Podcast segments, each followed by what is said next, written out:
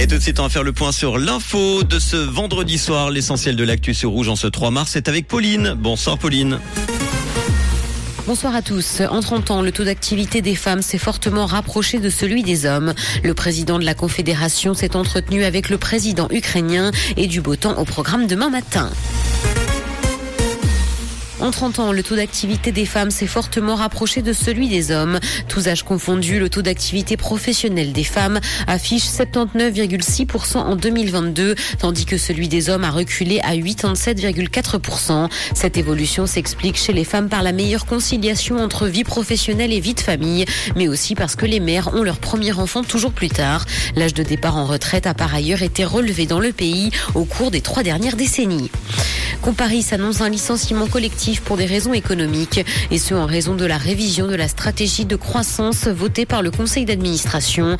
Une solution socialement acceptable est prévue pour l'ensemble des collaborateurs et collaboratrices concernés. C'est ce qu'a écrit le groupe dans un communiqué. Le président de la Confédération s'est entretenu avec le président ukrainien. Les deux dirigeants se sont parlé hier. Le président ukrainien a d'ailleurs remercié son homologue suisse pour le nouveau paquet d'aide de 114 millions de francs proposé par le Conseil fédéral. Ils ont ensuite discuté des projets communs auxquels les deux pays s'intéressent et ils ont par ailleurs parlé des questions pratiques de mise en œuvre de la PIS Formula. Dans l'actualité internationale, guerre en Ukraine toujours, la ville de Bakhmut est pratiquement encerclée. C'est ce qu'a affirmé le groupe Wagner. Cette ville est l'épicentre des combats dans l'est du pays. Il ne resterait plus qu'une seule route pour en sortir. Le patron du groupe paramilitaire a appelé le président ukrainien à ordonner aux troupes ukrainiennes de se retirer de la commune qui est aujourd'hui en grande partie détruite et où les deux camps ont subi de lourdes pertes. Il propose qu'une chance de s'en sortir leur soit donnée. Aux États-Unis, TikTok est toujours plus populaire et talonne Netflix dans le pays.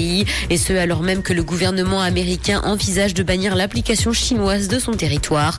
Le réseau social talonne donc la plateforme de streaming en termes de temps passé par les adultes américains. TikTok a déjà dépassé YouTube l'an dernier. L'application revendique plus d'une centaine de millions d'utilisateurs dans le pays. Musique, le jazzman américain Wayne Shorter est mort à 89 ans. Il s'est éteint après avoir marqué le jazz de son influence durant plus d'un demi-siècle. De nombreuses personnalités lui ont d'ores et déjà rendu hommage. Malgré son succès, l'artiste a toujours conservé une grande modestie et est toujours resté discret dans sa vie. Il était né en 1933 près de New York.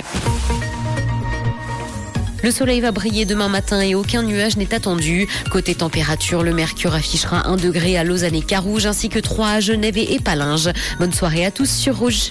C'était la météo, c'est Rouge.